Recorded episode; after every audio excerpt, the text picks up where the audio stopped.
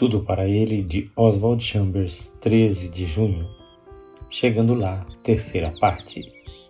Vinde após mim. Marcos 1:17. Onde nosso desejo individual morre e a rendição santificada vive.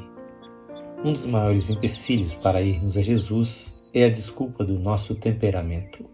Nós fazemos de nosso temperamento, de nossos gostos naturais, barreiras para chegarmos a Jesus. E a primeira coisa que percebemos quando vamos a Jesus é que ele não dá atenção alguma às nossas peculiaridades naturais. Temos aquela cisma de achar que podemos consagrar nossos dons a Deus. Não podemos consagrar o que não é nosso. Só há uma coisa que podemos consagrar a Deus: o nosso direito sobre nós mesmos.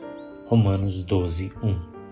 Se você entregar a Deus seus direitos sobre si mesmo, Ele fará de você um experimento sagrado e as experiências de Deus sempre são bem-sucedidas. A marca peculiar de um servo de Deus é a originalidade moral que brota de sua entrega total a Jesus Cristo.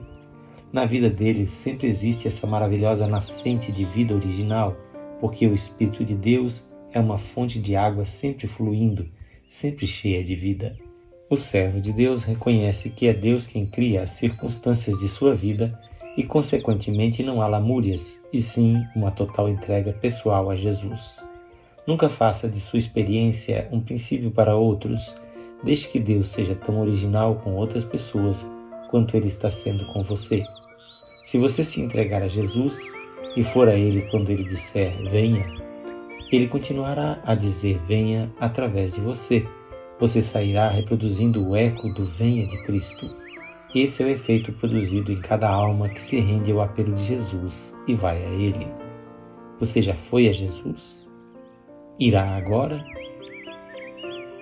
Esta leitura é feita por seu amigo, Pastor Edson Grando. Que você possa ir a Jesus e andar sempre com Ele.